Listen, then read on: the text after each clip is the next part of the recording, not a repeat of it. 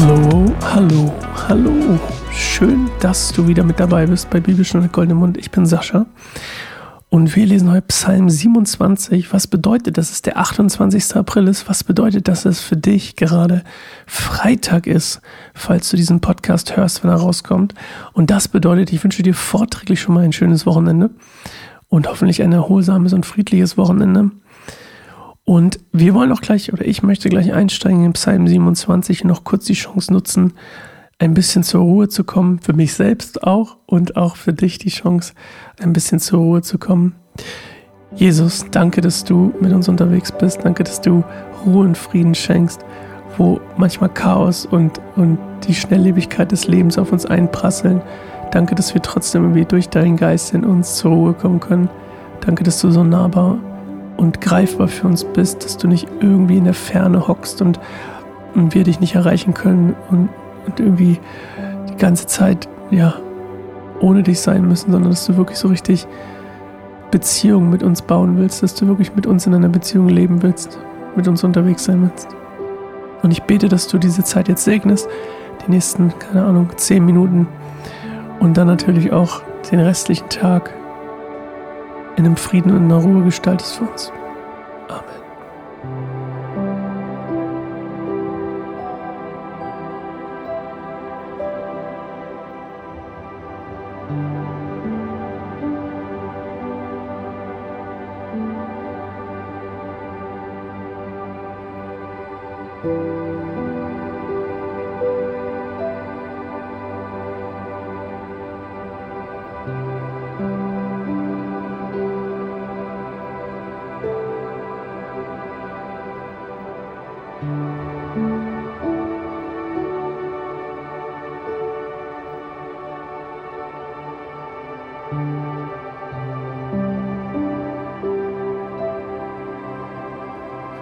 Psalm 27 Der Herr ist mein Licht und mein Heil. Vor wem sollte ich mich fürchten? Der Herr beschützt mich vor Gefahr. Vor wem sollte ich erschrecken? Wenn böse Menschen kommen, um mich zu vernichten, wenn meine Feinde und Verfolger mich angreifen, dann werden sie stolpern und stürzen. Ein mächtiges Herr umzingelt mich, dennoch fürchte ich mich nicht. Auch wenn sie mich angreifen, bleibe ich voller Zuversicht. Eine einzige Bitte habe ich an den Herrn. Ich sehne mich danach, solange ich lebe, im Haus des Herrn zu sein, um seine Freundlichkeit zu sehen und in seinem Tempel still zu werden. Denn er wird mich aufnehmen, wenn schlechte Zeiten kommen, und mir in seinem Heiligtum Schutz geben. Er wird mich auf einen hohen Berg stellen, wo mich niemand erreichen kann. Dann werde ich über meine Feinde, die mich umzingeln, triumphieren. Jubelnd will ich ihm Opfer darbringen und den Herrn loben und ihm singen. Hör meine Bitten, Herr, sei barmherzig und erhöre mich. Ich erinnere mich, dass du gesagt hast, suchet meine Nähe.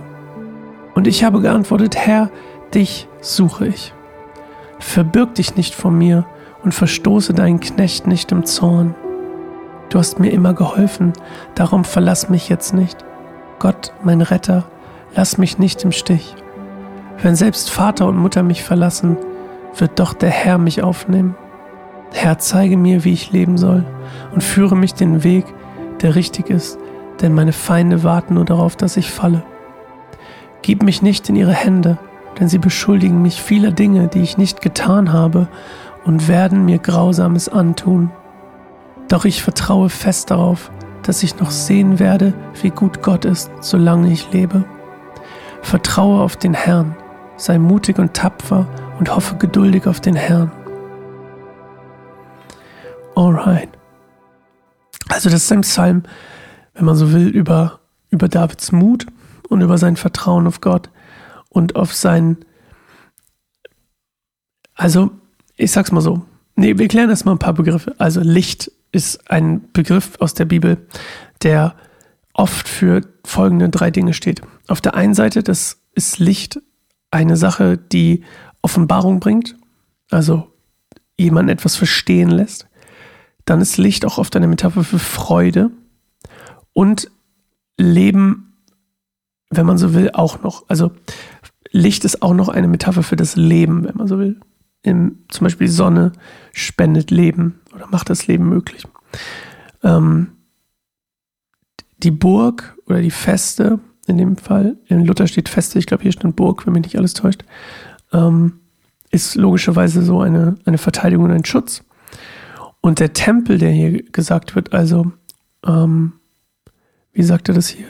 Solange ich lebe, im Haus des Herrn zu sein, um seine Freundlichkeit zu sehen und in seinem Tempel still zu werden. Für den aufmerksamen Beobachter oder Leser der Bibel wird natürlich, wirst du natürlich denken, warte mal, es gab doch gar keinen Tempel bei David. Und das stimmt auch, denn die Übersetzung hier, die hebräische Originalübersetzung sagt auch gar nicht Tempel. Denn der Tempel von Salomo, der wurde ja erst noch gebaut. Und hier geht es wahrscheinlich um die Stiftshütte, denn die Originalübersetzung sagt eigentlich großartiger Bau. Das steht da im Hebräischen. Da steht also gar nicht Tempel.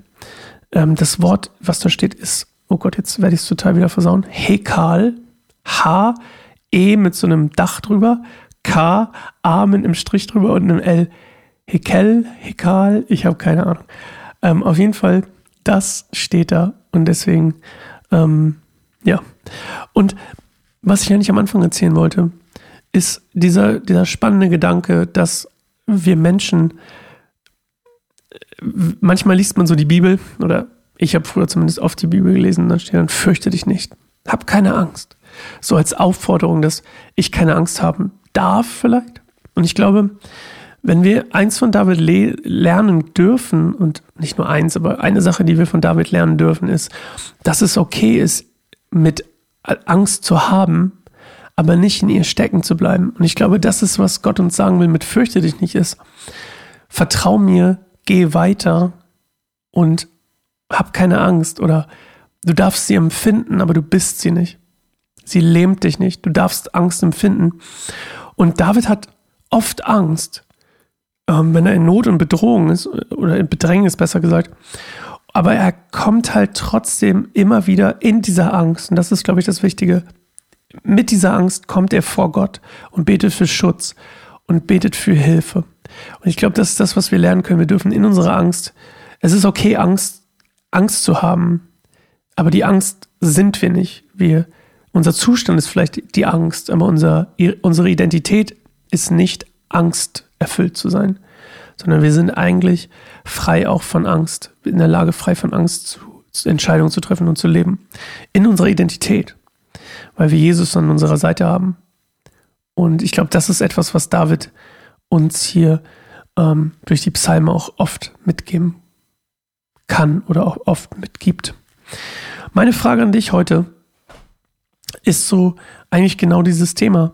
Gibt es etwas, wo du doll Angst vor hast, was dich, wo die Angst dich lähmt und du eigentlich weißt, ich bin diese Angst nicht und ich kann es ich kann das schaffen, aber gibt es etwas, wo du dich daran erinnern musst, dass du davor Angst hattest oder es nicht machst, weil du Angst hast?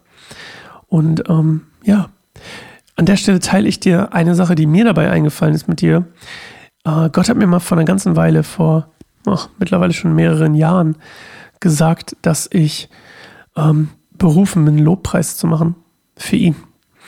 Und ich habe natürlich damit, ich habe irgendwann damit angefangen, das zu tun aber ich habe immer noch so Punkte in dieser, in dieser Berufung, die Gott mir gegeben hat, so, so wenn man so will, so, so ein Fleckenteppich innerhalb dieser Berufung, vor dem ich mich echt drücke, da irgendwie gerade ranzugehen.